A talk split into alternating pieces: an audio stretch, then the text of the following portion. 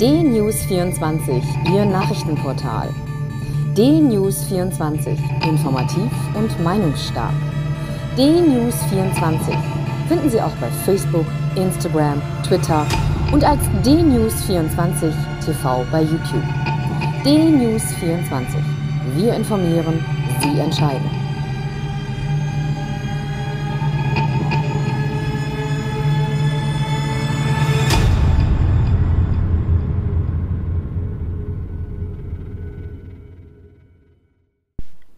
Guten Tag, ich bin Uwe Matthias Müller und freue mich, dass wir heute wieder einige Gedanken miteinander teilen können. Es war gestern gegen 13.30 Uhr, den ganzen Vormittag über gab es Nachrichten, dass das Kabinett des Freistaates Bayern zu einer außerordentlichen Sitzung zusammenkommen würde. Und gegen 13.30 Uhr kam die Meldung, dass um 14 Uhr Ministerpräsident Markus Söder eine Pressekonferenz abhalten würde. Ich fragte in die familiäre Runde, ob wir denn äh, diese Pressekonferenz anschauen wollten und bekam die Antwort, wenn am zweiten Advent und am Nikolaustag das bayerische Kabinett tagt und Söder eine Live-Pressekonferenz ankündigt, dann wird es wohl ein Ereignis von besonderer Bedeutung sein und dann sollten wir schauen. Also guckten wir um 14 Uhr und hörten Markus Söder, wie er ernst, manchmal sogar sehr ernst, auf die sehr schwierige Corona-Lage im Freistaat Bayern hinwies und einen Zehn-Punkte-Maßnahmenkatalog vorlegte, um nicht nur den Anstieg der Corona-Fallzahlen, die es in Bayern immer noch gibt, zu stoppen, sondern die Neuinfektionszahlen auch zurückzuführen. Im Grunde genommen ist das, was Markus Söder verkündet hat, das, was schon im Frühjahr der erste Lockdown war, nur dass diesmal Geschäfte offen bleiben dürfen und nicht alle Schulen geschlossen werden. Ansonsten reicht offenbar die Vernunft der Bürger und das vernünftige Verhalten der Bürger nicht aus, um die Pandemie im Griff zu behalten. Am Samstagnachmittag hatte Bundesgesundheitsminister Jens Spahn an einer Diskussion äh, mit Ärzten teilgenommen und angekündigt, dass wohl Anfang Januar drei Millionen Impfstoffdosen zur Verfügung stehen würden. Und dann, so befürchtet er, eine sehr heftige Diskussion darüber stattfinden wird, wer zuerst geimpft werden darf. Er hat offenbar die Sorge, dass in den Arztpraxen dann viele sich vordrängeln wollen, die sich zuerst impfen lassen möchten. Der Vorsitzende der Ständigen Impfkommission STIKO, Professor Mertens, hat heute Morgen im Deutschlandfunk auf die drängenden Fragen, warum denn nicht schon längst eine Empfehlung der STIKO, die an das Robert Koch Institut angebunden ist, vorliegen würde, wer zuerst geimpft werden darf, und zwar konkret, nicht nur allgemein geantwortet, dass ja bisher noch gar nicht bekannt gewesen sei, welche Impfstoffe denn zur Verfügung stehen und wie die Wirkweisen auf einzelne Bevölkerungsgruppen seien. Ja, das ist ähm, auch auf Nachfrage so von ihm immer wieder bestätigt worden obwohl die Impfstoffe ja nun seit Wochen und Monaten in der Entwicklung sind, aber offensichtlich sind tatsächlich die detaillierten Angaben, ähm, für welches Alter, für welche Personen mit welchen Vorerkrankungen diese Wirkstoffe besonders nützlich sind, erst seit letzter Woche bekannt. In einer Woche sollen die Impfzentren in Deutschland stehen. Das mag formal so dann passiert sein, aber immer noch ist völlig offen, wie denn diese Impfzentren personell ausgestattet sein sollen.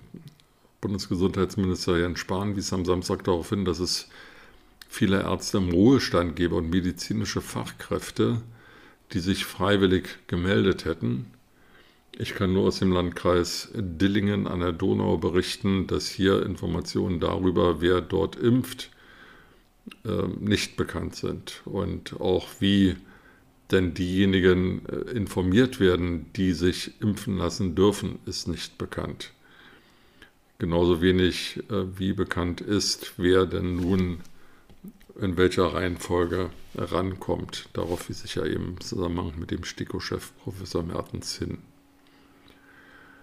Also ob die Einrichtung der Impfzentren pünktlich passieren wird, ähm, ist heute noch offen.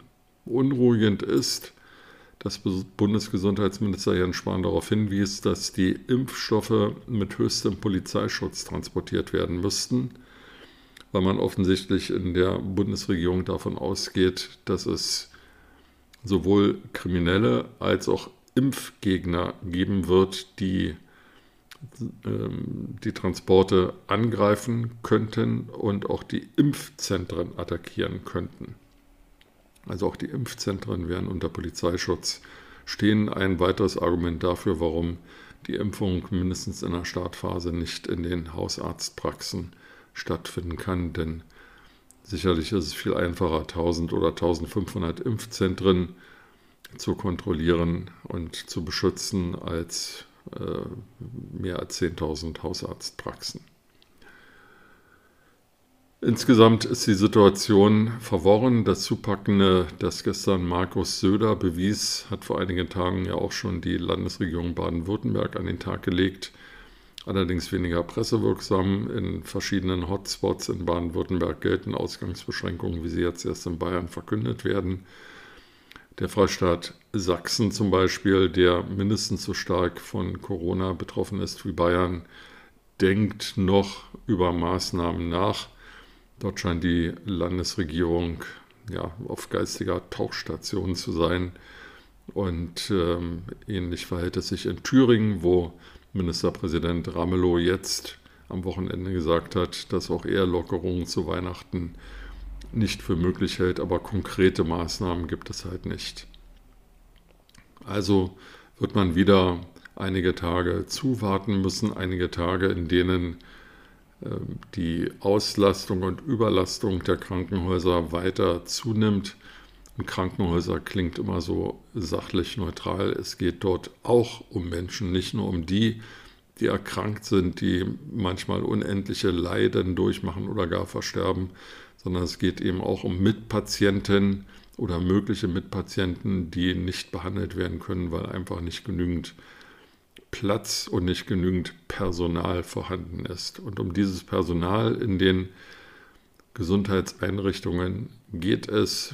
Das Personal ist auch am Anschlag, es ist gesundheitlich gefährdet, es ist emotional angegriffen und es arbeitet mehr als 100 Prozent und das kann auf Dauer nicht funktionieren und nicht gut und richtig sein.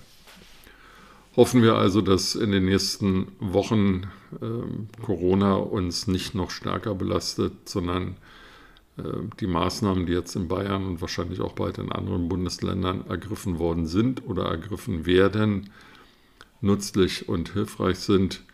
Lassen Sie uns auf ein friedliches und trotzdem in der Familie zu feierndes Weihnachtsfest hoffen und Silvester fällt halt in diesem Jahr aus. Ich finde das nicht weiter schlimm. Mit diesen Gedanken in den Tag wünsche ich Ihnen eine gute Zeit und freue mich, wenn wir uns bald wieder hören.